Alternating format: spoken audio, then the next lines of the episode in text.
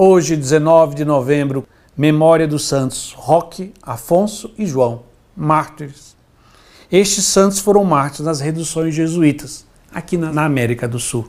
Nessa região que nós conhecemos hoje como a região da Argentina, Uruguai, Paraguai e o sul do Brasil, mais especificamente o estado do Rio Grande do Sul.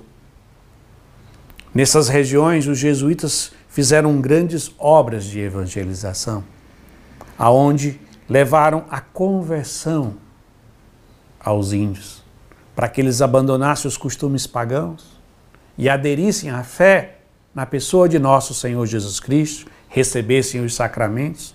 Mas além disso, os jesuítas ensinaram para eles toda a riqueza ocidental na música, no teatro, também no mundo do trabalho, como plantar, como irrigar e vários outros processos que a sociedade ocidental tinha se desenvolvido. E assim aqueles índios viveram um grande momento de conversão, de fé e também de crescimento na sua civilização. E neste dia, o salmo é o salmo 149. E vamos ler o primeiro estrofe que diz: Cantai ao Senhor Deus um canto novo, e o seu louvor na Assembleia dos Fiéis. Alegre-se Israel em quem o fez, e Sião se rejubile no seu rei. Este salmo, o Salmo 149, é um salmo de louvor, de gratidão. E nós vamos nos centrar nos versículos que diz: Alegre-se Israel em quem o fez.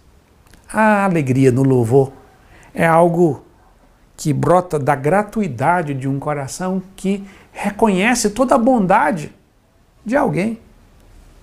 Por isso que o nosso louvor para com Deus deve ser um louvor alegre, reconhecendo que Deus foi quem nos fez e quem nos sustenta. E mais ainda, o salmista vai dizer: E Sião se rejubile no seu rei. Sião é um monte aonde foi construída a cidade de Jerusalém. Tem a cidade de Jerusalém, é a cidade santa, é o local do povo escolhido.